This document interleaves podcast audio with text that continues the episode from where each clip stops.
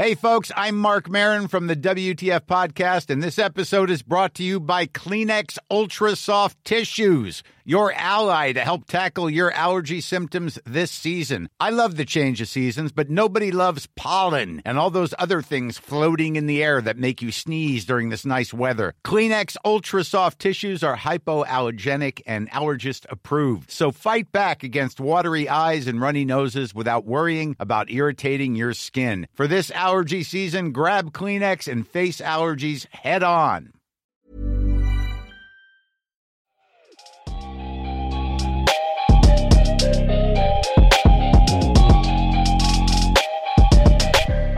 Salut à tous et bienvenue dans l'épisode 186 du podcast Dunkebdo, c'est Pierre qui vous parle. Cette semaine au programme deux équipes, deux équipes plutôt décevantes depuis le début de saison, les Bulls et les Blazers. Deux équipes et deux hommes avec moi aujourd'hui, Ilias et Adrien, comment ça va les gars? Salut, ça va et toi? Super. Très bien, et ben allez, c'est parti.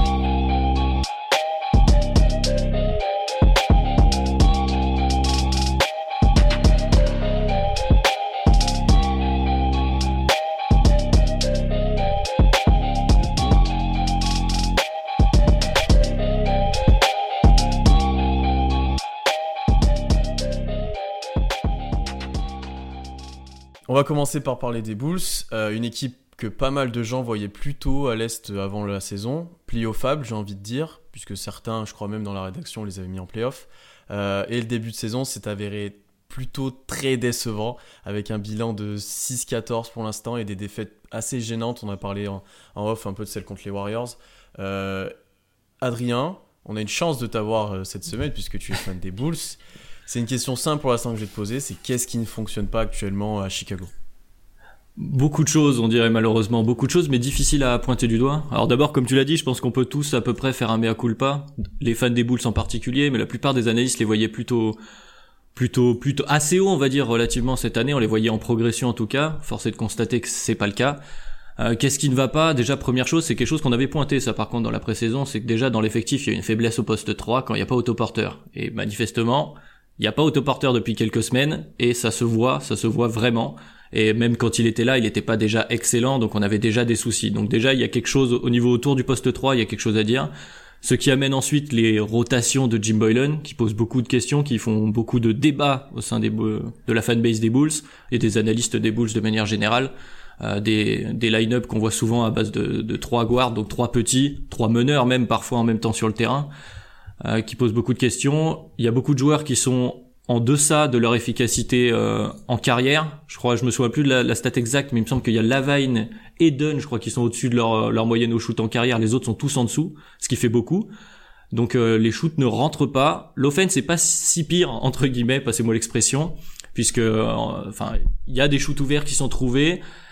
C'est juste les shoots ne rentrent pas et après en défense c'est, cataclysmique. Euh, Il y a beaucoup de choses à dire. Je pense que voilà, on y reviendra. Mais voilà, il y a un tableau assez noir dans l'ensemble. Après, quelles sont les solutions Je pense qu'on va avoir beaucoup de choses à dire. Ilias, alors Adrien a soulevé pas mal de points. On va déjà parler peut-être un petit peu de l'effectif de, des Bulls. Il y avait eu des recrutements qui étaient plus ou moins attendus cet été avec Tad Young ou Satoransky. On s'attendait à une équipe plutôt complète. Au final, moi j'ai l'impression que cet effectif il est pas aussi complet que ça. Et notamment en l'absence d'autoporteur, ça manque clairement de solutions et peut-être de liant euh, eh ben, au sein de cet effectif. Je sais pas ce que tu en penses toi. Bah écoutez les gars, euh, concernant l'effectif des Bulls, effectivement, si on doit revenir à nos previews, euh, il était légitime euh, qu'on les voie, on va dire, borderline playoff, voire 8 euh, ou 7e à l'Est, dans une conférence qui est assez pauvre en, en équipe majeure. Du coup, euh, ce qui est euh, la première chose à pointer, j'ai l'impression, c'est surtout euh, le manque justement de lien entre cette équipe et entre les différents joueurs. Euh, moi, j'estime que le recrutement est plutôt bon. Euh, Satoransky sortait d'un mondial euh, assez excellent euh, avec sa nation. Euh, Tad je comprends pas son apport, euh, c'est-à-dire que je comprends son recrutement euh, et euh, il était censé justement apporter euh, euh, son expérience et sa capacité justement à, à être euh, euh, un, un- joueur fort au poste qui pourrait justement euh, un petit peu aiguiller des joueurs comme euh, euh, Wendell Carter Jr. Mais euh, il y a quelque chose qui prend pas, il y a une communication qui a l'air d'être au plus bas entre euh, les différentes euh, strates euh, de, de, de, de, la franchise des Bulls, que ça, ça part de, du front office qui ensuite se répercute sur le, le, coaching staff, puis sur le terrain avec les joueurs, et on voit énormément de, manque de confiance. J'ai l'impression que Jim Boylan n'a pas encore réussi à trancher, et ça, ça, ça, me semble pourtant euh, évident, mais il n'a il pas réussi à, trancher entre qui étaient ses leaders et qui étaient, euh, on va dire, les hommes de main. Et jusque-là, euh, ça pose problème et ça se ressent énormément sur justement des joueurs qui, qui devraient être impactants comme, comme Mark Cannon, par exemple, qui est en chute libre à tous les niveaux. Bah, pour ma part, là, c'est, je vous rejoins complètement là-dessus, c'est que Otto Porter, déjà, c'était le seul 3, vrai poste 3, vrai lié dans l'effectif, le seul aussi qui avait un plutôt profil défensif, ce qui se retrouve de moins en moins maintenant dans l'effectif des Bulls. Il y a de plus en plus de joueurs bah, tournés vers l'attaque. Et tu as un vrai manque de liang. Et comme tu l'as dit, Adrien, euh, tu te retrouves avec des line-up avec trois arrières. Et défensivement, c'est très compliqué quand tu startes avec Dunn, Satoransky et Lavin. Euh, pour moi, c'est très compliqué. Et après, voilà, j'ai l'impression qu'il y a un vrai manque de confiance, comme tu as dit, Ilias. Et j'ai rarement vu une équipe aussi, même des fans, qui se plaignaient autant de leur front office, qui se plaignaient autant du jeu qui pouvait être mis en place. Enfin, je trouve que il progresse pas en fait, t'as une inconstance chronique alors que t'as du talent sur le terrain, ça on peut pas l'enlever. Et du coup, t'as beaucoup de joueurs qui sous-performent et tu peux être que déçu d'une équipe comme ça parce que euh, quand tu vois ce que propose Mark Cannon depuis le début de saison, alors Lavine a des moments très forts, il y a des moments où il est absent. Euh, voilà, Carter Junior, Carter Junior se développe pas autant que j'aurais aimé vu sa première saison. Comment tu le vis, toi, Adrien? Est-ce qu'il y a vraiment un problème de confiance, un problème qui vient d'en haut, peut-être aussi, ou du coach, ou alors c'est vraiment interne à l'effectif? Et comment il a été construit?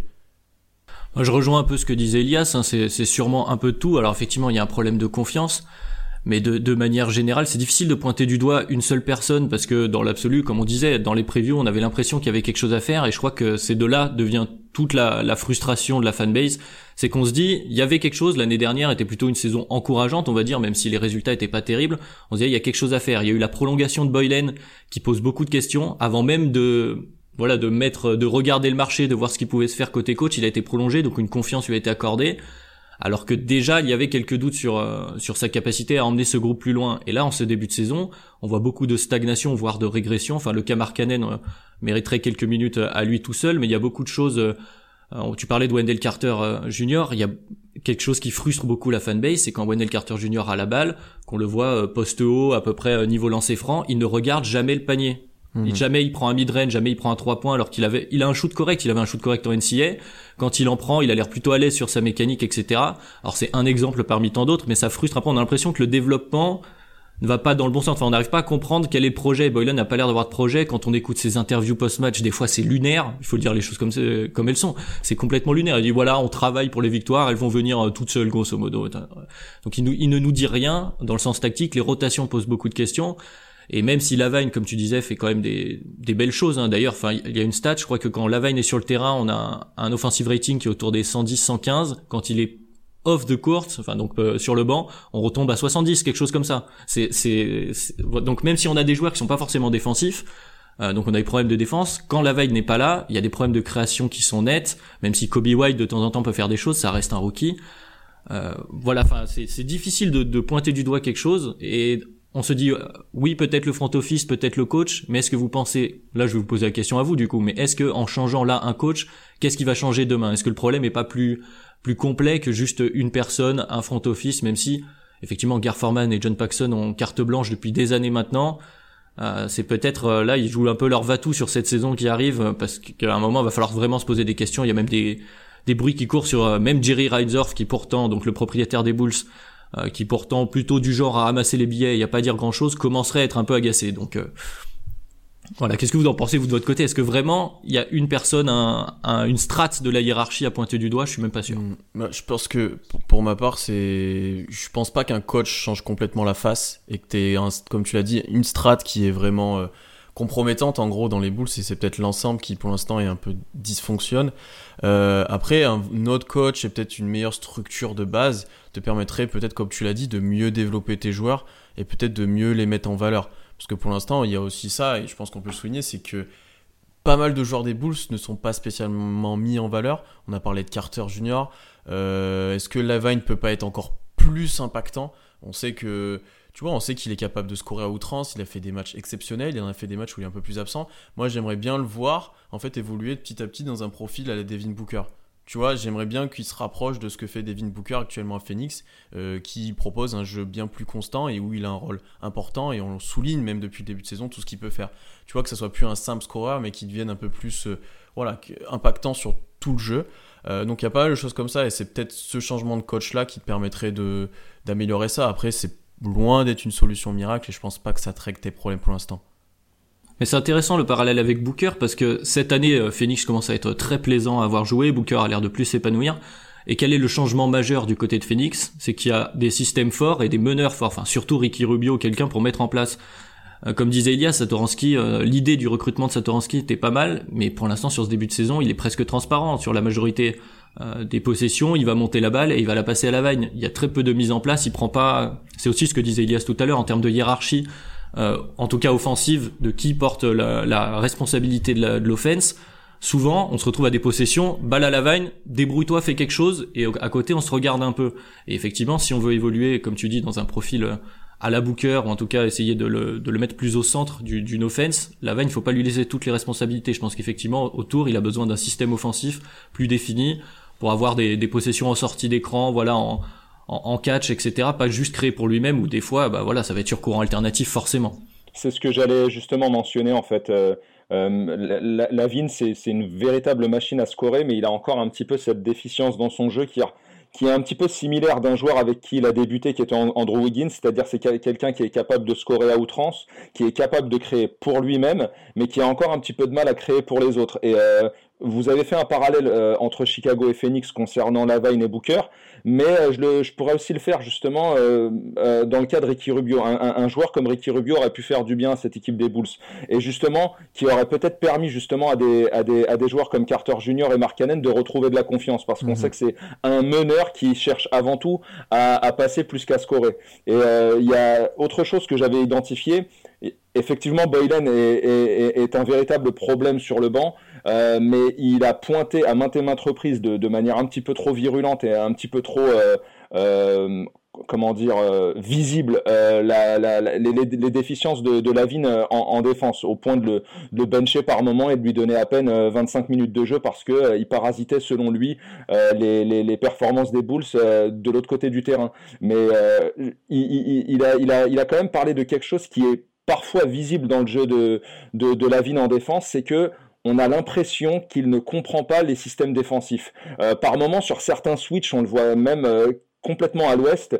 Euh, il, a, il a du mal à, suivre le joueur qu'il est censé euh, euh, tenir après un switch. Enfin, c'est c'est quand même des, des, éléments défensifs qui sont de base et ça, reste un véritable problème. Et moi, j'avais justement lu un papier qui disait que par moment, Jim Boylan était obligé de passer des, des, minutes et voire des heures entières avec Lavine pour lui expliquer comment il fallait gérer une défense, comment il fallait suivre son joueur dans, dans certaines situations, comment comment euh, collectivement, etc., etc. Et ça m'a rappelé euh, justement un petit peu euh, ce joueur qui était à Portland il y a quelques années et qui s'appelait Travis Outlaw. Et c'était quelqu'un à qui on était obligé de mettre des plots sur le terrain pour lui faire comprendre quels étaient les systèmes défensifs. C'est quelqu'un qui qui comprenait rien. Je dirais pas que Lavine est dans ce cas-là, mais il faudrait justement faire attention à ce niveau-là. Boylen a évidemment tort de, de, de, mettre son, son, meilleur joueur, euh, on va dire, dans, dans une galère euh, euh, médiatique de la sorte. D'ailleurs, on sait qu'il y a eu de la friction entre les deux, mais c'est important de, de, voir quels seront les progrès de Lavine en défense, parce qu'il a les capacités, en tout cas physiques. Moi, par rapport à leur défense, c'est ce qu'on va aborder maintenant. Moi, il y a deux éléments qui, pour moi, sont vraiment symptomatiques de ce qui, qui fait vraiment mal à Chicago cette saison. Déjà, c'est par rapport à l'année dernière, j'ai l'impression que tu plus ces vétérans NBA et tu plus ces cadres qui en gros vont encadrer l'équipe qui reste très jeune et qui vont permettre ben, de se développer notamment défensivement où ils avaient une importance. Je pense par exemple à Robin Lopez. Tu vois, pour moi, ça devait typiquement être le gars qui dans le vestiaire devait prendre du temps avec les plus jeunes, qui défensivement devait être très présent et très impliqué. Et il n'y a plus ce genre de joueurs là actuellement à Chicago et tu plus de vétérans qui ont l'expérience NBA et qui savent ce qu'il faut faire nuit après nuit pour mettre en place une défense et pour essayer de gagner des matchs. Ensuite, le deuxième chose, c'est, ben, comme on a dit, il y a un problème d'effectif. On joue sans autoporteur, donc intrinsèquement, t'as que des arrières qui vont jouer, défensivement c'est compliqué. Et après, le système collectif défensif, il est il est pas acquis en fait. C'est-à-dire qu'à chaque fois qu'il y a un écran non porteur ou même un, sur pick and roll, tu sais jamais ce qui va se passer. C'est très compliqué pour eux défensivement. Il y a des problèmes des fois sur euh, le repli aussi. Enfin, si on prend l'exemple du dernier match contre Portland, tu n'as pas le droit de prendre des contre-attaques par Melo. Aussi affûté qu'il soit depuis le début de saison, c'est pas possible. J'ai l'impression qu'à chaque fois que Lillard voulait driver ou à chaque écran non porteur, que ce soit pour McCollum ou Hood, enfin, il y avait un panier. C'était, voilà, collectivement, t'as pas encore cette notion de switcher qu'est-ce qu'on doit faire défensivement Je sais pas. On a même vu des phases de transition sur remise en jeu. Des phases de transition sur remise en jeu. C'est incroyable. Je sais pas toi Adrien qui a vu probablement la plupart des matchs de Chicago, est-ce que c'est vraiment ce sentiment-là qui ressort ou les Bulls sont perdus en fait tout simplement en défense? Ah totalement, Ilias pointé du doigt Lavine, moi je trouve que Lavine a été parfois euh, trop euh, au centre de l'attention défensive. Certes, il fait des erreurs, mais mm. il n'est pas le seul. Il est vraiment pas le seul. Et parfois, les rotations, comme euh, comme tu disais Pierre, elles sont collectivement mal comprises et du coup c'est pas ça ça tombe sur la vigne sur certaines possessions. On a l'impression que c'est lui qui fait pas le bon switch, mais on sent un manque de, de cohérence. Je sais pas si c'est une question de communication ou pas sur les switches défensifs. Satoransky des fois aussi totalement perdu. Cela dit, le système euh, défensif qu'ils ont essayé de mettre en place autour de, de, mains très actives. Bon, il y a tout un discours sur voilà assez agressif fait que le defensive rating de Chicago est pas si mal que ça. On provoque beaucoup de pertes de balles, donc ce qui permet des phases de transition, etc. Donc il y a une idée quelque part, mais effectivement entre il y a peut-être une pas une incohérence, mais une incompréhension en tout cas des joueurs sur ce qui leur est demandé par rapport à ce, qu'ils ont l'habitude de faire du côté défensif. Alors effectivement, les transitions c'est autre chose, mais sur sur jeu placé, il y a des questions qui se posent qu'effectivement des fois on prend comme tu dis un écran euh, même un écran porteur des fois juste un simple pick and roll puis un écran euh, à l'opposé et hop t'as l'impression que plus personne sait ce qu'il doit faire et on prend des paniers euh, hyper simples en fait. Donc effectivement c'est assez frustrant. Mais au final la défense le defensive rating total est pas si mauvais que ça. Donc il y a quelque chose à faire. Il y a des joueurs. Wendell Carter est quand même très très bon. Moi je trouve qu'il colmate pas mal de brèches de temps en temps. Wendell Carter, je trouve c'est un joueur très très solide. Donc il y a une base à faire. Effectivement, il, manque que sur les lignes arrière en fait. Il manque Dunn fait, fait du bon taf en sortie de banque quand même relativement. Mais euh, mais on sent que tout le monde est débordé sur le moindre pick and roll. Mark Cannon qui est en deçà de, de de tout. de tout, oui, voilà. Je sais, je sais même plus quoi dire tellement c'est, enfin, c'est très frustrant parce que c'est un joueur qui a du ballon, euh, enfin, qu'on a vu, qu'on a senti euh, capable, mais là qui arrive à rien et donc ça se sent défensivement également. Tad Young qui, qui devait être un vétéran, peut-être qu'il devrait prendre ce rôle de Robin Lopez que tu évoquais ou d'un Taj Gibson à l'époque, Taj si tu mm. m'écoutes, euh, voilà qui, est, qui, qui devait prendre ce rôle a l'air aussi peu épanoui, qui joue d'ailleurs très peu de minutes. Hein. Je crois que Tad Young est à, des minutes euh, très très basses au sein de sa carrière. Je crois que depuis sa saison rookie, il a pas joué aussi peu. Euh, voilà, ce qui est un peu incompréhensible justement parce que Markkanen joue peu. Donc Lavagne est pointé du doigt, on le met sur le banc, mais alors que Markkanen fait pas grand chose et lui joue beaucoup. Euh, enfin, il y a plein, il y a plein de choses comme ça. Genre, Boylen peut avoir des raisons parfois de prendre des décisions un peu dures, de gueuler sur les joueurs. On a l'impression qu'il le fait au mauvais moment, en ciblant la mauvaise personne, et qu'il y a une incompréhension aussi du groupe sur pourquoi à certains moments il va pointer du doigt tel ou tel joueur. Euh, voilà, ça, ça, ça, me semble pas clair en fait. Euh. Est-ce que c'est pas aussi dû à la jeunesse de son effectif en fait, parce que il a, il a des vétérans qui au final n'apportent pas ce qu'ils sont censés apporter sur le terrain. Euh, donc euh, lui, euh, il prend le relais sur le banc parce que il y a, y a, quand même un, un, aspect à, souligner dans cet effectif des Bulls, c'est qu'il est encore très très jeune. C'est sûr, peut-être. Ouais, je pense que ça en fait partie, ça en fait partie. juste défensivement, pour finir sur, sur cet aspect-là, comme tu l'as dit, Adrien, c'est un même fou parce que c'est statistiquement pas une mauvaise défense en fait les Bulls quand on passe l'eye test, on a l'impression qu'ils sont perdus, que c'est vraiment, sont vraiment en difficulté. Mais statistiquement, c'est loin d'être une mauvaise défense. Et par exemple, c'est la défense qui provoque le plus de turnover de l'adversaire. Et ça, ça devrait être une vraie arme en fait. Mais j'ai l'impression que ça se retranscrit même pas offensivement. Où certes, as des fois une envie de mettre de, la vitesse et de jouer sur une pace, on va dire, élevée mais au final ça se retranscrit pas tant que ça c'est pas comme on a pu voir les Kings l'année dernière par exemple où on savait ils gagnaient énormément de ballons ils faisaient courir énormément leurs joueurs Là, on n'a pas cette impression-là. Et pourtant, je pense qu'offensivement, c'est une vraie clé pour eux de se mettre en rythme, de courir, parce qu'il y a quand même une équipe, avec des vrais athlètes. Euh, tu as des joueurs qui sont adroits s'ils arrivent en rythme. Et ça manque de rythme en fait. Et je pense que ça peut être une clé pour eux ben, de capitaliser en fait sur ces ballons gagnés, donc un petit peu sur leur défense, et elle arrive à se restructurer encore plus, et pour mettre du rythme en attaque, parce que ça on l'a dit dès le début, et je crois que c'est toi Adrien qui l'a dit dès le début, c'est ils sont incapables de mettre des tirs actuellement. Ils sont dans les dernières équipes au pourcentage à 3 points, dans les dernières sur les pourcentages à 2 points. Euh, c'est très compliqué de gagner des matchs dans l'NBA actuel quand tu es aussi maladroit. Euh, toi, Ilias, qu'est-ce que tu aurais un petit peu comme pro début de solution en fait sur comment les Bulls pourraient structurer? Est-ce que ça, ça en serait une? Bah, tu, l'as un petit peu souligné, Pierre, sur la fin de ton intervention. c'est ce qui est paradoxal justement dans le système offensif des Bulls, c'est que c'est euh, une équipe absolument catastrophique euh, en matière d'adresse, que ce soit au lancer franc, à 3 points, à 2 points, etc. etc. Mais c'est une des équipes qui a le plus la capacité à s'en créer des, ouverts, des shoots. Donc euh, c'est quand même... le, basket jusqu'à preuve du contraire reste un, sport d'adresse et que si justement euh, ils arrivaient un petit peu à mettre dedans, déjà ça solutionnerait énormément de, choses. Euh, ça c'est pour ce qui est de l'attaque. Euh, après évidemment, va falloir essayer un petit peu de, mettre en valeur des, des, joueurs comme Carter Jr. et comme et comme Mark Cannon parce que euh, Lavine fera son, son, son, boulot. Lui, on sait qu'il dépend euh, énormément de son adresse, mais c'est quelqu'un qui est capable de créer de, de son côté. Mais il faudra un petit peu plus impliquer Mark Cannon parce qu'on ne peut pas euh, laisser un joueur qui a été aussi fort, on va dire, je dirais pas aussi fort, mais qui a fait deux premières belles saisons.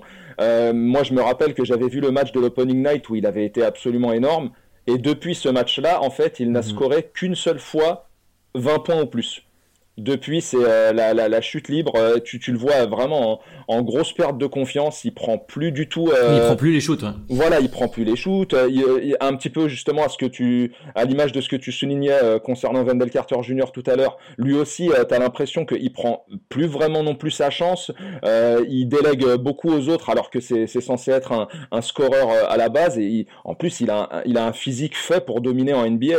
On, on, on, le voit même sur le plan purement visuel, c'est quelqu'un qui a pris du muscle, mais euh, justement euh, symboliquement il a il a un petit peu perdu ce qu'il avait dans le pantalon à l'époque.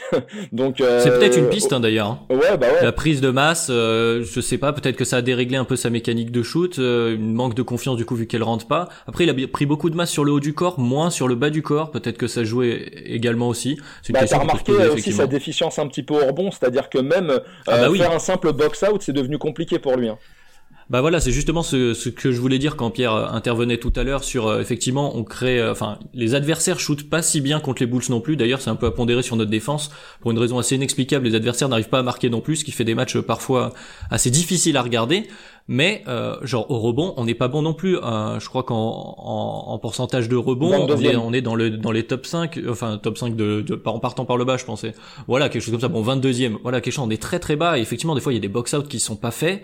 Euh, alors que c'est c'est la base. J'ai envie de dire mon, mon entraîneur de départ euh, quand j'avais 12 ans, c'est la première chose qu'il me disait, c'est la, la, possession défensive, elle est finie quand t'as le rebond. Et c'est à partir du moment où t'as le rebond que tu peux justement pousser la balle, peut-être jouer en contre-attaque avec des joueurs comme Lavagne, comme Kobe White, comme tu disais Pierre, qui peuvent, qui ont cette capacité. On a des, des 5 qui courent vite, même Gafford là qui prend des minutes. Voilà, il y a capacité de, de jouer vite, mais on, laisse plein de rebonds, des rebonds du coup qui sont contestés. Donc des fois on récupère le rebond. Totalement. Voilà. De chance des fois on récupère des rebonds. Voilà, avec euh, il y a deux trois la balle euh, monte en l'air deux trois fois, quelqu'un essaye de la récupérer, mais il y a le temps du repli défensif pour les euh, pour l'équipe adverse. Donc du coup, ce qui empêche euh, donc des, contre-attaques et des, paniers euh, rapides et faciles. Donc effectivement, oui, il y a de ça et Markkanen en est euh, l'illustration visuelle complète, quoi. Mais ce, qui est, ce qui est incroyable dans tout ce qu'on dit depuis tout à l'heure concernant cette équipe de Chicago, c'est énormément de choses liées quand même à des fondamentaux. C'est en ça que le, le, coaching aussi est à pointer, c'est-à-dire que euh, on a parlé de problèmes au rebond, on a parlé de problèmes euh, dans la compréhension euh, défensive, on a parlé de, soucis aussi un petit peu de création en attaque. En fait, il y a, tout à revoir, quoi. Adrien, pour revenir un petit peu sur Mark Cannon, Elias a pas mal abordé. Je pense qu'on a parlé pas mal collectivement, mais maintenant individuellement, tu l'as dit, il y a pas mal de joueurs qui sont bien en deçà de leur performance qu'on pouvait attendre. je pense que pas mal de critiques et même de surprises se cristallisent un petit peu autour de son niveau actuel. Qu'est-ce qui ne va pas chez Laurie Markkanen, qui était largement épais, qui avait fait une très bonne saison l'année dernière, une bonne saison rookie. On pouvait s'attendre presque à l'année de l'explosion. Euh, après une année un peu tronquée par les blessures, et au final, c'est loin de ça. Alors, est-ce que c'est un problème de confiance, d'effectif? Que... C'est quoi ton analyse là-dessus? Euh, je sais pas trop. Après, oui, on pouvait s'attendre à, quelque chose justement après les déclarations. En plus, cet été où il avait beaucoup bossé, il a pris de la masse. Il y avait toutes les photos. Bon, on connaît la, euh, la pause d'été en NBA voilà, on s'attendait euh, à une progression. Après, qu'est-ce qui ne va pas? Comme disait Elias, le premier match, il était dedans, il fait un match euh, plus que correct, assez encourageant. Et maintenant, ça rentre plus, donc ça rentre plus, il ne prend plus ses shoots. Donc euh, on est quand même dans une spirale qui semble assez évidente, où de perte de confiance en attaque, en défense aussi. Est-ce que c'est une question au sein du groupe également? Ça a pas l'air d'être le cas. Est-ce que c'est une compréhension avec le coach? Ça a pas l'air d'être un joueur non plus qui va s'exprimer. Il est pas non plus très euh, comment dire très expressif sur un terrain, donc c'est difficile de dire. Mais effectivement, enfin de ce qu'on peut voir, en tout cas en regardant les matchs, il y a un véritable problème qui a l'air plus mental que physique parce que le on perd pas son basket comme ça. Il avait il a un shoot correct, sa mécanique est toujours la même, elle est toujours relativement fluide, surtout pour un joueur de cette taille voilà, ça semble plus euh, mental qu'autre chose. C'est difficile à, c'est assez incompréhensible euh, quand même à, ce point-là de chuter euh, à ce point-là. Après, est-ce que c'est une mauvaise passe? On peut l'espérer, hein. Mais j'ai du mal à le voir rebondir dans l'immédiat avant peut-être le break de Thanksgiving, une bonne dinde et ça repart. On ne sait pas. Il score quand même 6 points de moins. Hein. C'est quand même assez important en matière de chute, quoi. Ouais, c'est comme tu l'as dit un petit peu, Elias. Moi, ce qui me choque, c'est qu'il y a des moments où il devrait prendre des tirs il les prend pas, il devrait driver, il devrait se servir de ses qualités, et en fait il le fait moins que sur sa saison rookie, sa saison sophomore, ce qui est complètement inconcevable normalement pour un joueur comme ça, qui doit continuer d'évoluer, qui a, progressé, qui doit confirmer encore ses progrès, et qui doit montrer que ça peut devenir un grand de la ligue, et euh, au final t'as l'impression que c'est l'inverse, t'as l'impression que c'est plus un joueur en déclin, euh, qui a un peu peur d'attaquer, qui est moins confiant sur ses capacités, euh, c'est assez, euh, c'est assez spécial en fait de voir ça. Kobe White lui a absorbé toute sa confiance. c'est là qu'on peut se poser la question du coach encore une fois. Hein. Tu vois, on parlait, Elias parlait de, des fondamentaux. Est-ce qu'il n'y a pas des consignes sur la façon de jouer? Peut-être que les Bulls ont une attaque qui est plus analytique. On prend beaucoup plus de trois points que l'année dernière, par exemple. Bon, ils ne rentrent pas dedans, c'est une chose. En tout cas, on prend beaucoup plus de trois points. Est-ce qu'on l'a pas bridé en lui disant sur ton mid-range, tu, tu te calmes, quelque chose comme ça? Je sais pas. Peut-être qu'il réfléchit trop également du coup à ce nouveau système. Peut-être que c'est trop violent comme changement et que du coup c'est pas naturel pour lui. Donc peut-être que ça viendrait auquel cas de, des coachings, euh, enfin des consignes du coaching staff. Peut-être éventuellement, c'est une autre piste euh, peut-être à creuser. Ouais, je pense que c'est un tout. Hein. Au final, euh, pour un joueur de ce calibre-là, ça devrait pas être possible en fait de réaliser sur autant de matchs ce genre de performance. Et j'espère vraiment que pour les Bulls, c'est même pour lui qu'il arrive à, reprendre confiance et à corriger ça. Alors après, comme tu l'as dit, est-ce que c'est peut-être aussi une façon de, il veut trop bien faire. Tu vois, justement, il veut mettre en place les systèmes du coach, il veut mettre en valeur euh, la vigne, il veut, voilà, il veut faire jouer les autres. Est-ce que c'est pas ça aussi? J'essaie de trouver des solutions, mais loin de là le, moi, la capacité d'en trouver une réelle, mais ça paraît quand même euh, inconcevable qu'il joue à ce niveau-là toute la saison. Un autre point maintenant que je voudrais aborder avec vous, les gars, qu'on n'a pas trop abordé, c'est le banc des Bulls. Euh, il est il est existant, j'avais envie de te dire ça. Est-ce qu'il y a un banc chez les Bulls actuellement? C'est une vraie question. On sait que Kobe White a fait des énormes performances des fois euh, en sortie de banc, mais il est très inconstant. Et c'est à peu près tout ce qu'il a mentionné en fait, non? Bon déjà on va revenir au point numéro 1 comme au début du podcast, sur le poste 3 il n'y a pas de banc. Oui, euh, voilà. donc, sur le poste 3 il n'y a pas de banc. Ce qui crée la majorité du problème et ce qui fait que les, les, les line-up, euh, donc les 5 avec euh, trois petits sont souvent quand c'est le banc qui joue. On va retrouver Kobe White, Archidiacono, notamment Eden donc à la baguette. Donc qui sont des joueurs, là les trois que j'ai cités, qui sont des joueurs de banc, je pense qu'ils peuvent trouver une place dans un effectif NBA. C'est des joueurs qui ont le niveau, le niveau NBA, le niveau banc NBA sans problème. Après, il y, a un problème de cohérence sur ce banc, effectivement. Donc déjà, de par le poste 3, et après la rotation intérieure qui est pas très claire, parce que des fois, Cornet va avoir plus de minutes que Gafford, pour une raison un peu un peu inconnue, hein, j'ai du mal à comprendre. Ensuite, Gafford, euh, donc euh, un match ne va pas jouer, puis le match d'après, il va jouer 15 minutes. Donc c'est assez compliqué, je pense, pour eux de se mettre dedans. En ce qui concerne, par contre, la base arrière, je trouve que l'association Dunn-Kobe White est loin d'être inintéressante. Alors après, elle dépend assez, peut-être un peu trop de la capacité de Kobe White à mettre dedans. Quand il est chaud, ça va être bien. Quand il est pas chaud, bah, il y a plus personne sur ce banc pour se créer son shoot, donc forcément c'est plus facile à défendre et donc on, on marque plus. Euh, mais sinon, enfin, dans, l'effectif, si on prend les joueurs un par un, il y a des choses à faire puisque tu as grosso modo euh, donc Dunn, Kobe White, bon Archidiacono malheureusement qui va se retrouver à jouer pour le poste 3 mais bon peu importe et tu vas avoir Tad Young et euh, et donc après ton 5 soit Cornet soit Gafford. Donc techniquement, c'est pas un banc horrible surtout à l'est quand tu joues la deuxième partie de tableau. Après, en termes de cohérence d'effectifs et notamment offensivement, t'as un vrai problème effectivement de, de, de personnel. Ilias, toi, sur un petit peu, on va revenir un petit peu sur Kobe White, qui est le rookie, on va dire, attendu cette année euh, par les Bulls. Alors, il a eu, c'est un pétard ambulant, moi j'ai envie de dire, il a eu des moments très très très chauds où il a fait des grosses performances et le lendemain, quasiment, il était capable de pas plus mettre aucun tir, ce qui fait qu'il a des pourcentages très moyens pour, euh, pour ce début de saison. Après, il reste intéressant et je pense que dans le futur, il pourra être intéressant pour eux. Qu'est-ce que tu en as pensé, toi, du début de, carrière de Kobe White? Euh, bah déjà, c'est un joueur que je connaissais pas véritablement. Euh, moi, la première euh, idée que j'en ai eue, c'est que quand j'ai vu sa coiffure, je me suis dit, il joue forcément mal. Donc, euh, oh. c'était vraiment euh, de l'analyse de bas étage et à l'emporte-pièce. Mais on, au on final... sait qu'on a des, des, antécédents coiffure ici dans ce podcast, notamment avec Alan et Lonnie Walker. Ça, ça, continue la tradition. Ouais, d'ailleurs, je suis content, parenthèse ouverte et vite refermée, que Russell Westbrook soit revenu à quelque chose de, de plus simple. Voilà. Ça, parenthèse Mais euh, non, j'aime beaucoup euh, ce qu'il propose parce qu'il est totalement dans ce que les Bulls euh, auraient besoin justement les soirs où il est bon. Euh, mais après, il mène la vie d'un rookie, c'est-à-dire celle d'un joueur euh, qui est capable euh, d'un coup d'éclat et d'être un, petit peu plus éteint les deux matchs d'après. Mais en tout cas, ce qu'il propose, euh, dans sa capacité à scorer et à un petit peu créer pour les autres, c'est pile justement ce que les ce que les Bulls ont besoin. Donc on verra un petit peu quel sera euh, son plafond, quelle sera euh, sa, progression au fil de la saison. Mais c'est un joueur en tout cas sur lequel les, les, Bulls peuvent s'appuyer et à travers sa draft, on peut souligner aussi les récentes drafts de, de, des Bulls qui, qui selon moi sont, sont, sont relativement corrects. C'est-à-dire que l'effectif et qui bon, sauve le front office. Les voilà, les, les, les joueurs sont, sont, sont bien choisis. Après, c'est il euh, y, a, y, a, un problème, peut-être, je sais pas, de, de complémentarité ou, ou, de coaching les concernant. Mais ce qui est sûr, c'est que cet effectif a largement euh, les moyens euh, de faire mieux qu'est-ce que, que ce qu'elle propose jusque là. Euh, et euh, en tout cas, Kobe White, il est dans la dans la lignée de ce qu'on a pu voir, par exemple, de, de, de, dans ce qui a été investi, par exemple, lors du trade de, de, de Jimmy Butler, c'est-à-dire que récupérer à l'époque euh, Chris Dunn qui était je crois un troisième choix de draft si je dis pas de bêtises. Euh, un petit peu bas, je dirais mais un petit peu plus bas. Ah non le troisième c'était Jalen Brown si, si, si je dis pas euh, il, il doit, être, être 4 ou 5 Chris voilà il doit être 4 ou 5 euh, mais au final le récupérer lui euh, récupérer euh, du coup Zach Lavine et drafter Mark Cannon, c'était quand même euh, un bel échange pour un Jimmy Butler qui avait comme pour habitude foutu sa merde à l'époque. Mais enfin tout ça est dans la lignée et je, trouve que les pièces sont intéressantes. Maintenant que faut-il faire pour que elle puisse cohabiter et faire gagner cette équipe des Bulls qui, ne fait que perdre malgré un calendrier plutôt abordable jusque-là? Après, j'apporterai une petite nuance sur l'histoire de Butler, même si effectivement c'est pas si mal euh, a posteriori. En tout cas, c'est ce qu'on se disait en fin de saison dernière et puis cet été. Là maintenant, le problème c'est que le, le trade de Butler a été fait à un moment où on a dit oui, une équipe construite autour de Butler nous permettra pas de jouer le titre, on va rester euh, en mi-tableau, on va faire les fonds de playoff, etc.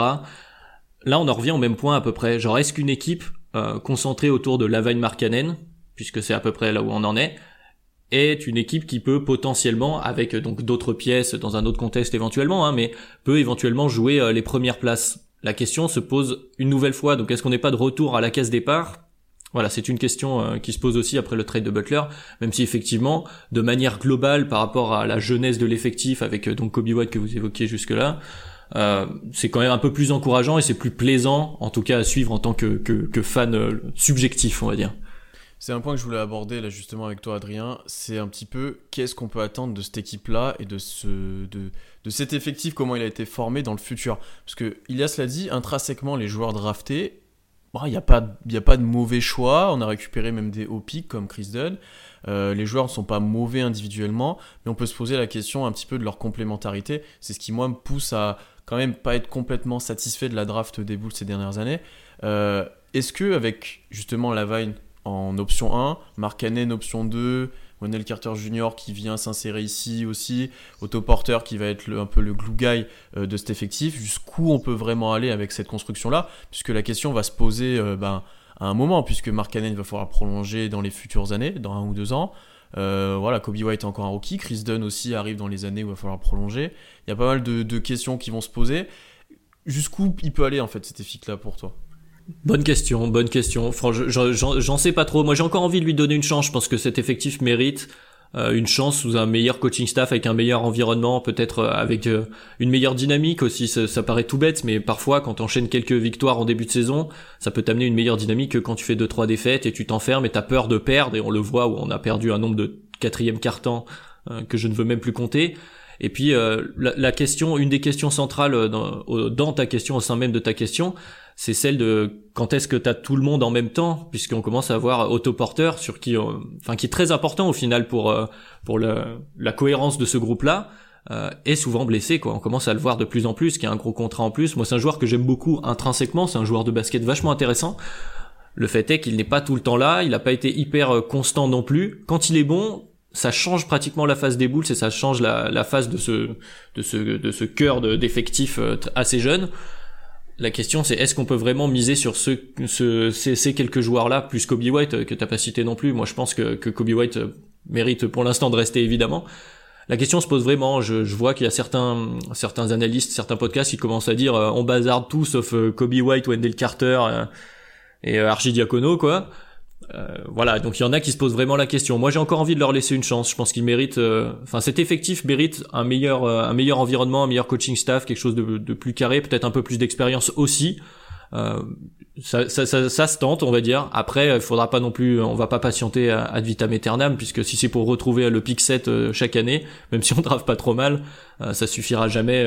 enfin, on va rester dans le même cercle au fur et à mesure. Je sais pas comment vous le voyez vous de votre côté, mais moi, j'espère leur, enfin, je compte leur laisser encore une petite chance malgré tout.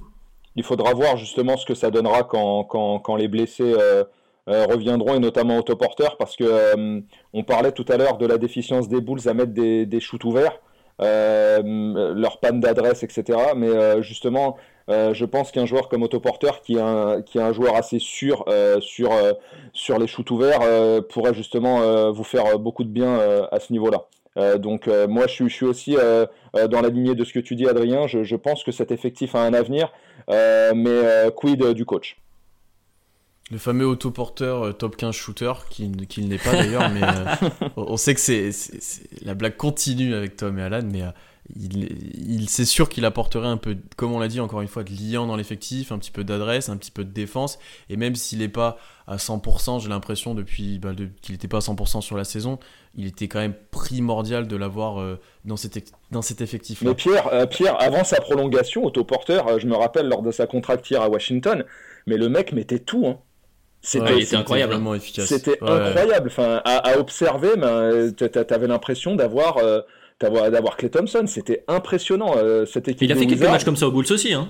Mm. Ouais, ouais, bien sûr, mais ça, ça reste un shooter euh, très, très, très, très correct. Enfin, ça reste une menace pour, pour n'importe quelle défense. Mais on sait aussi que depuis, il a signé, il a été transféré et aujourd'hui, il est dans un contexte un petit peu différent. Oui, puis il n'y a pas que le shoot, hein, on parle beaucoup du shoot, je fais une reparenthèse collective euh, très rapide, mais euh, finalement, bon, à trois points ça rentre pas, mais il y a aussi près du cercle, on prend beaucoup de shoots maintenant, bon c'est très analytique maintenant si on prend la, shot chart euh, des Bulls, on prend des tirs à trois points et des tirs près du cercle, mais près du cercle, on est très en deçà de la moyenne de la ligue. Donc euh, il y a aussi près du près du panier où ça ne rentre pas non plus. Marc Canel, les putbacks comme ça ne rentrent pas. La Vine va en mettre de temps en temps, mais on sent que pour finir pour finir même les les, les lay-ups qui sont bon pas forcément euh, les plus simples. On sait qu'il y a du monde dans les raquettes, mais même à ce niveau-là, c'est très en deçà de la moyenne de la ligue. Donc effectivement, il y a un problème d'adresse. Les paniers ne rentrent pas. Et comme disait Elias, c'est un jeu d'adresse jusqu'à preuve du contraire. Donc on a aussi un problème à ce niveau-là, et effectivement, c'est pas, il n'y a pas qu'autoporteur qui pourra faire ça, mais il y a, y a, quelque chose un peu d'inexplicable à ce niveau-là. J'avais aussi pointé un autre souci, Adrien. Je pense que tu as, dû te, t'en, tirer les cheveux plusieurs fois euh, devant les matchs des Bulls, c'est que les, les, les, les Bulls n'arrivent pas à terminer les matchs. Euh, ils ah ont bah une incapacité à finir les matchs et euh, il y a énormément de défaites qui se jouent sur les fils. Euh, il y a eu ce petit, cette petite sucrerie au passage qui était la fin de match contre les Hornets, mais c'est un truc totalement tombé du ciel avec ah bah les, 13 paniers à 3 points de la Vigne. C'est un match extraordinaire. Je pense que si ça avait concerné deux autres équipes que, que, que, Charlotte et, et Chicago euh, mais que ça avait été, je sais pas, un, Clippers Rockets par exemple, enfin on en parlera encore, c'était un match fantastique. Mais, euh, mais ils ont perdu énormément de matchs sur le fil, euh, de, de, façon, bah, justement encore à cause de ces pannes d'adresse, quoi. C'est faut, vraiment que qu'ils arrivent à terminer les matchs aussi.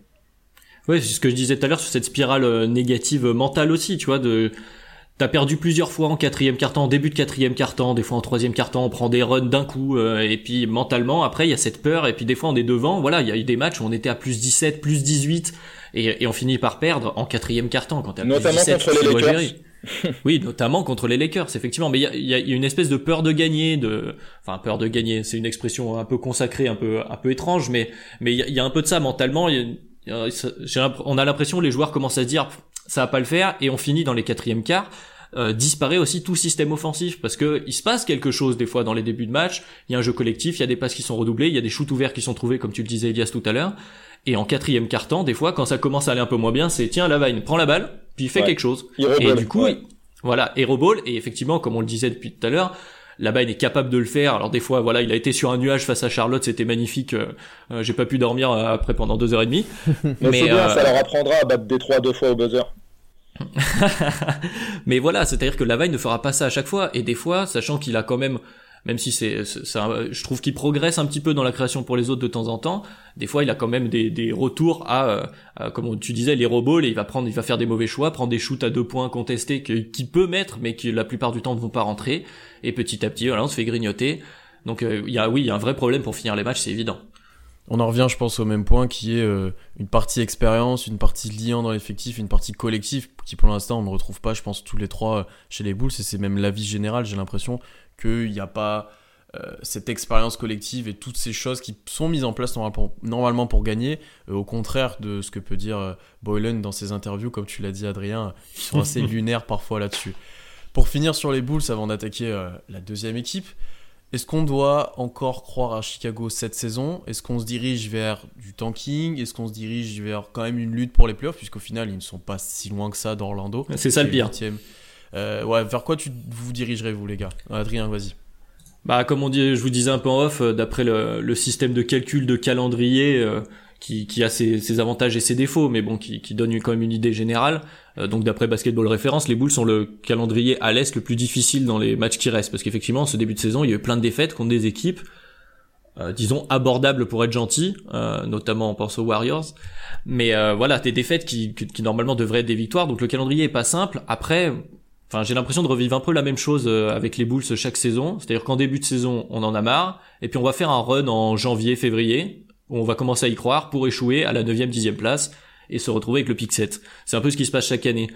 Euh, moi, je je suis pas un adepte du tanking, même si effectivement de manière rationnelle c'est mieux d'avoir un, un, haut pick. Moi, je pense que euh, le problème majeur, on a des jeunes joueurs, on les a les jeunes joueurs sur lesquels tu peux éventuellement compter. Et je pense que c'est des joueurs qui méritent de se développer, d'essayer de gagner des matchs. Là, on en est à, alors oui, c'est un peu là, c'est un peu impensif à la Jim Boylan, mais on en est à apprendre à gagner, à trouver une mentalité de gagnant, à retrouver cette idée de on joue à Chicago, on gagne. Et euh, je préfère les sorties de Wendell Carter d'ailleurs à ce niveau-là, qui, ne, qui se refuse à accepter de, de, perdre et qui fait beaucoup de bien euh, mentalement dans mon petit cœur de fan de Bulls. Euh, mais voilà, moi je pense qu'il faut, il faut, il faut essayer. Après les playoffs, je pense que cette année ça va, ça va finir par être compliqué. Ça va être juste à part un run un peu miraculeux où chacun retrouve son basket ça me semble compliqué, mais je préfère qu'on continue de jouer. Je pense que ça va se jouer. Euh, il y, a, y, a, des pièces, il y a des joueurs intéressants dans l'effectif, mais l'effectif n'est pas cohérent, ce qui veut dire que tu peux éventuellement bricoler peut-être des trades, des choses à la free agency pour retrouver quelque chose l'année prochaine. Je pense que c'est plus intéressant que d'abandonner, de, lâcher les chevaux. Après, ce que ça signifie du coup garder Boylan jusqu'à la fin de saison, c'est une autre question. Voilà. Ilias, un petit peu la même question. Vers quoi tu te dirigerais si tu étais un peu le front office des Bulls? Bah, disons qu'Adrien m'a un peu coupé l'herbe sur pied. On sent qu'il est fan des Bulls. Il a plus ou moins euh, déterminé euh, euh, quels étaient un petit peu tous les symptômes de Chicago. Mais pour ce qui est de la fin de saison, au-delà du calendrier qui va se complexifier, moi c'est justement le, le, problème de, de coaching que, que, je pointerais. Adrien me contredira pas et la fanbase des Bulls en, en parle énormément entre elles, mais il y a une espèce de, de conservatisme au, au, sein du, du, du front office des Bulls on sait que Reinsdorf euh, ne, ne, veut pas faire sauter des, des, gens comme, euh, comme euh, John Paxson ou comme, ou comme Boylan. On sait qu'ils sont, ils sont tous un petit peu liés les uns aux autres. Et je pense pas, en fait, de, de, par le fait que Boylan soit présent sur, sur le banc, qu'il arrivera à redonner cette confiance à son groupe. je pense que le salut des Bulls passe dans un premier temps euh, par peut-être un changement de coach, de discours, et euh, pourquoi pas essayer de tenter justement euh, lors de la saison s'ils veulent passer un cap, essayer d'aller de s'orienter vers un meneur qui leur permettrait justement de, de, ressouder un petit peu tout ça et de d'avoir un petit peu plus de créativité et d'inventivité en attaque. Hmm. Pour ma part, moi, il y a un élément aussi qu'on n'a peut-être pas assez mentionné, c'est les blessures. Euh, pour l'instant, certes, Autoporteur a manqué des matchs, mais je suis presque sûr que Mark Cannon va en manquer. Il est toute ah bah il, joue, il joue, à moitié blessé. Voilà, c'est voilà, typiquement. Euh, Lavine, ça peut être le cas aussi. Dunn aussi. Enfin, ça t'aide pas non plus à être confiant vis-à-vis de cette équipe, tant il y a beaucoup de joueurs qui sont injury prone et, et ça me paraît compliqué pour eux, même si pour l'instant ils sont pas loin et comme tu l'as dit, Adrien, ils peuvent être à tout moment capables de faire un run. Euh, je les vois pas se replacer complètement dans la course au playoff, mais peut-être encore rester dans ce ventre mou, parce que je les vois quand même bien meilleurs que certaines équipes qui sont dernières, et donc on risque de parler dans les prochaines semaines, euh, mais je les vois pas réussir à faire ce run, et comme l'a dit Ilias, à reprendre confiance euh, ben pour correspondre aux attentes qu'on avait avant la saison en fait, tout simplement. Du coup, il nous reste un petit peu de temps pour parler des Portland Trail Blazers, alors qui étaient eux aussi en bonne difficulté après un début de saison compliqué, notamment à l'ouest où c'est plus difficile de se placer qu'à l'est, il faut le dire encore une fois. Mais depuis 3-4 matchs et depuis l'arrivée de Melo, et là je sais que je vais faire plaisir à pas mal de fans, euh, 3 victoires d'affilée, l'équipe semble jouer un petit peu mieux. Alors certes, l'adversité n'était pas la meilleure. On a, ils ont notamment joué deux fois les Bulls, désolé Adrien.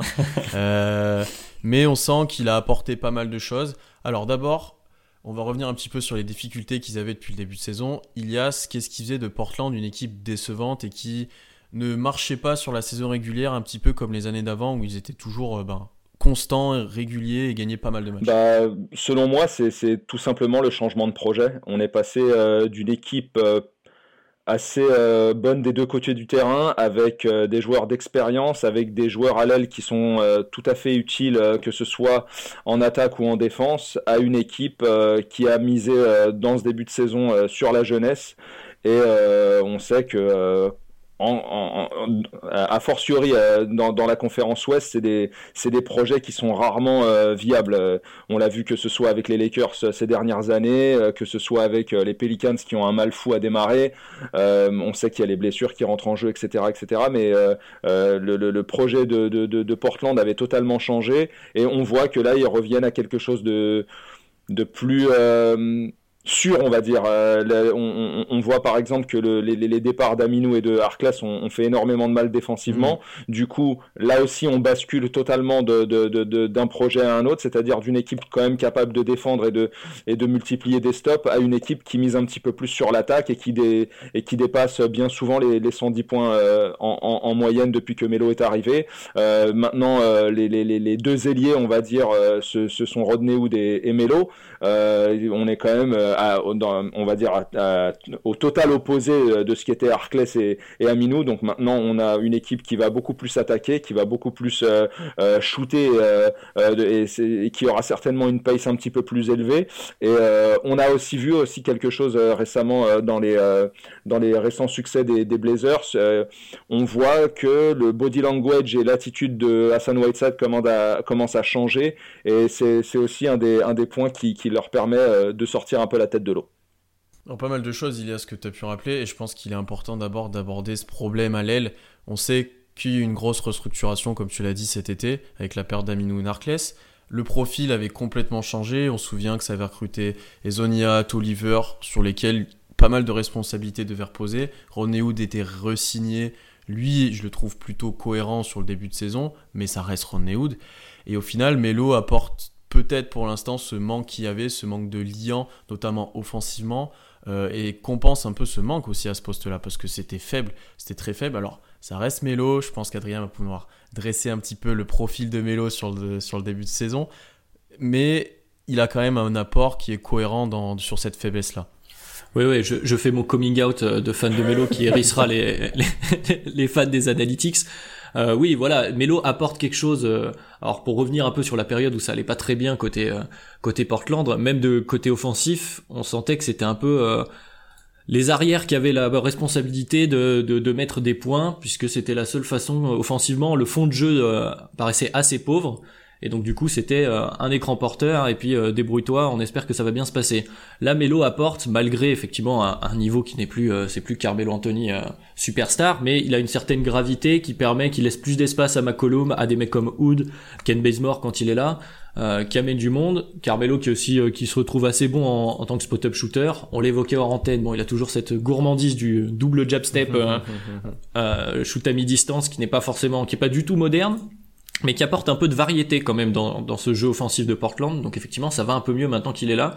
Après, je pense qu'il y a aussi une chose, tu évoquais les blessures pour les Bulls, il y a une blessure vraiment importante du côté de Portland, même s'ils ont récupéré euh, Whiteside, c'est qu'il manque, euh, il manque Nurkic, quoi. Et Nurkic était très important dans, dans la, l'alternance, en fait, du jeu de Portland, qui du coup, là, est un jeu totalement concentré sur leur base arrière, et très dépendante, du coup, de Lillard, donc qui est, qui est plus fort, par exemple, que la vague qu'on évoquait juste avant, donc qui, qui leur fait gagner euh, beaucoup de matchs mais ils sont quand même très très dépendants de la production de leur ligne arrière et McCollum était un peu en difficulté en ce début de saison, ce qui n'a vraiment pas aidé euh, de ce côté du terrain. Pour ma part, pour revenir sur Melo, alors je suis bien placé puisque il jouait à Oklahoma dans sa dernière vraie saison et je l'avais pas mal vu évoluer. Je le trouve presque plus affûté qu'à cette période-là. Il est, il est prêt physiquement, alors à voir comment ça se continue au fil des matchs puisqu'il n'a pas joué depuis longtemps, mais il est agressif, tu sens qu'il est capable d'aller un peu plus au cercle lors de ses derniers matchs. Des fois, il y croit trop euh, d'ailleurs, hein, mais. Oui, oui. euh, voilà, et ce qui me surprend aussi, et c'est là où je trouve intéressant pour les, pour les, les Blazers, c'est qu'il apporte certes une autre option offensive. Il peut jouer en post-up, il peut être servi en spot-up ou il peut être intéressant, mais il n'arrête pas autant le jeu qu'avant. Il est capable de faire des passes de transfert, notamment sur ses post-up, et ça, ça m'a surpris sur ses, sur ses trois premiers matchs. Et là-dessus, il est important pour eux. Après, défensivement, et je pense que c'était un des problèmes de Portland sur ce début de saison, euh, notamment dans les attitudes, on a parlé de Whiteside un petit peu, il va être négatif. Et je pense qu'il va être très rapidement ciblé par les équipes adverses. Si je prends l'exemple du match contre Oklahoma, Gallinari score des fois quasiment tous ses points sur pick and roll parce que Melo est en retard et t'as pas mal de situations où il sera en retard. Et ça va être intéressant de le voir évoluer. Ben, le prochain match des Blazers contre les Clippers. S'il y a Paul George et Kawhi Leonard, ça sera très intéressant de voir comment il est capable de répondre à ce défi-là. Euh, et après, je pense que Portland retrouve un peu leur identité. En fait, ça a peut-être fait un petit électrochoc pour eux, notamment offensivement. Lillard a toujours fait du Lillard, mais il manquait d'aide. Et je trouve que McCollum est un peu plus agressif sur ses derniers matchs. Whiteside, comme tu l'as dit, Ilias, a une meilleure attitude. Alors, est-ce qu'il a enfin trouvé la solution? Est-ce qu'ils ont réussi à le motiver? C'est une, éternelle énigme. Mais je pense que Melo lui a fait du bien mentalement à Whiteside. Ah, peut-être aussi. Mais il y a peut-être un autre liant qui s'est trouvé.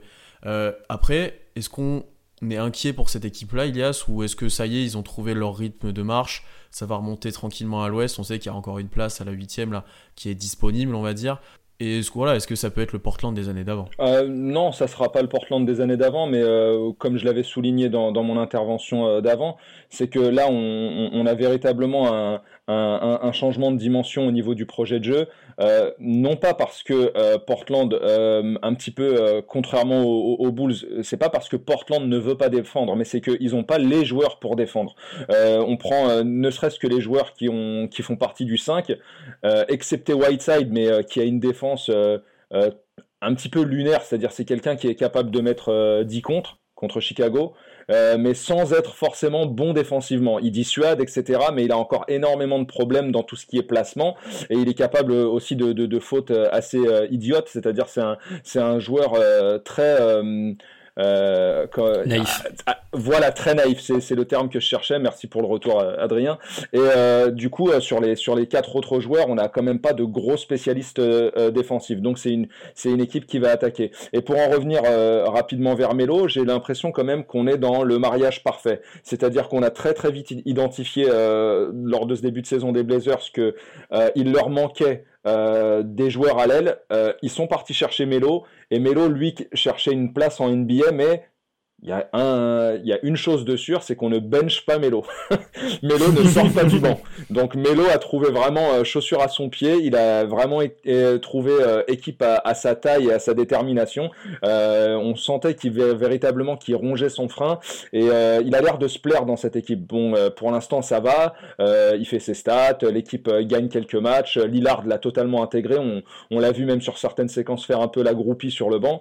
c'est, enfin après c'est c'est symptomatique de, Lillard. C'est un, vrai leader, peut-être euh, un des meilleurs qu'on a actuellement euh, en NBA.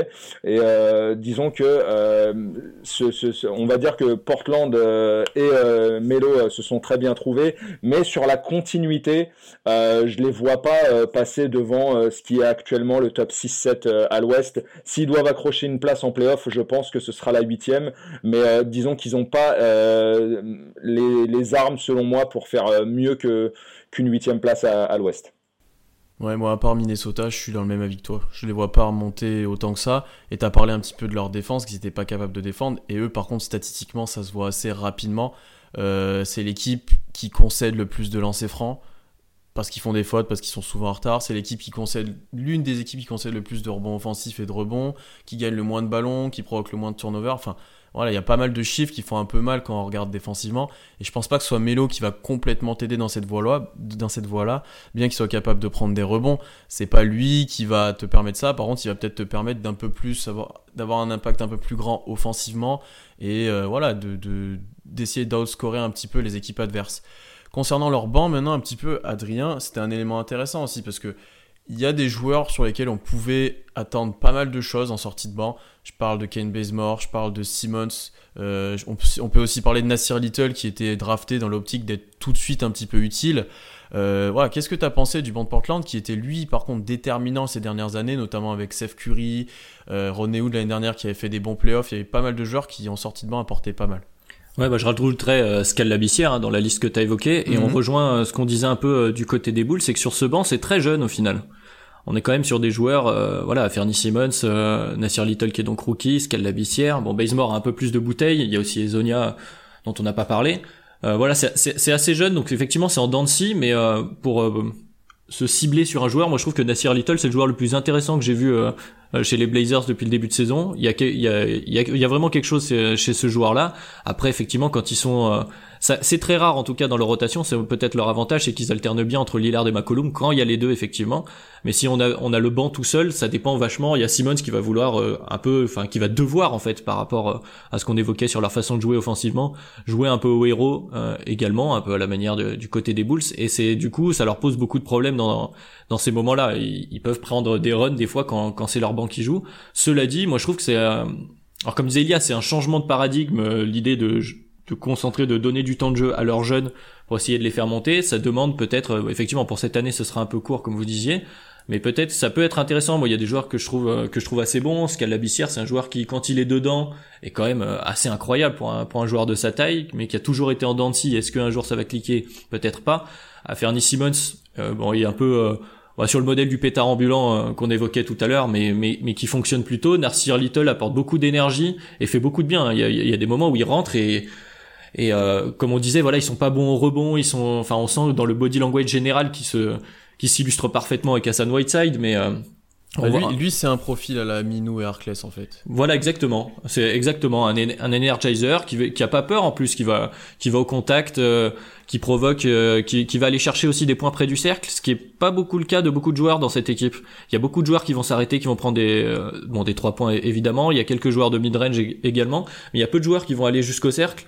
Et donc c'est c'est assez intéressant. Moi je trouve que Nassir Little est intéressant, mais effectivement ça reste un banc très jeune et sur lequel tu peux pas vraiment compter si tu veux faire un, disons un, run de playoff à l'ouest, effectivement ce sera un peu court. Ilias, pour conclure sur Portland, euh, voilà, est-ce que cet effectif est encore taillé pour aller loin? Tu l'as dit, ils risquent d'être en playoff, mais ça risque d'être compliqué pour eux, surtout s'ils finissent loin. Est-ce que eux, ils sont pas capables aussi d'être agressifs, on va dire, à la deadline, sachant que par exemple un Zach Collins s'est blessé, euh, voilà, ça, ils ont encore des besoins, je pense. Ah évidemment, ça c'est, ça me paraît évident. Après. Euh, ils ont euh, une, une, flexibilité euh, financière qui est quasiment morte. Euh, mais après, ils ont forcément des assets qu'ils peuvent, qui peuvent utiliser pour, pour tenter des choses. Et on sait par exemple qu'il y a, l'arlésienne du cas Kevin Love. Quoi. on sait que c'est un joueur que Portland cible. Il y a énormément de bruit et de, de, rumeurs qui circulent à son sujet. Et je pense que ça pourrait être un, un trade très intéressant. Par exemple, on sait que, que, Whiteside est, dans sa dernière saison. Ça pourrait aussi être euh, une manière euh, de, de, pour Cleveland de faire du salary dump, euh, c'est-à-dire de, comment dire de, de, libérer de la masse salariale pour l'été prochain. Donc c'est à voir, mais je pense qu'il y, a quand même des, des, choses à faire parce que euh, de toute façon, Portland ne peut pas ambitionner mieux avec cet effectif. Donc il faudra qu'il tente euh, des choses et euh, je pense que ça, ça peut passer que par le fait de faire un, coup à la mélo, d'aller chercher donc des, des, des, des joueurs d'expérience comme ça s'ils sont disponibles ou d'aller tenter quelque chose sur le marché des transferts avant la deadline. Et du coup, je vous pose une question à moyen terme. On reste sur Lillard McCollum du côté de Portland. Ah bah tu vois, moi c'est intéressant parce que question. quand, quand l'équipe allait mal, dans ma tête, je me disais c'est peut-être la dernière saison où ils sont tous les deux. Euh, parce qu'il fallait après un nouveau départ si ça cliquait vraiment pas. Si là, ils arrivent à attraper les playoffs, à remonter dans le classement, je pense qu'ils resteront tous les deux. Par contre, si ils ne sont pas en playoffs et que voilà, ils finissent 9 ou 10e, ça risque d'être peut-être justement cette dernière saison, euh, moi, pour le duo là. Mais c'est quand même euh, particulier comme situation.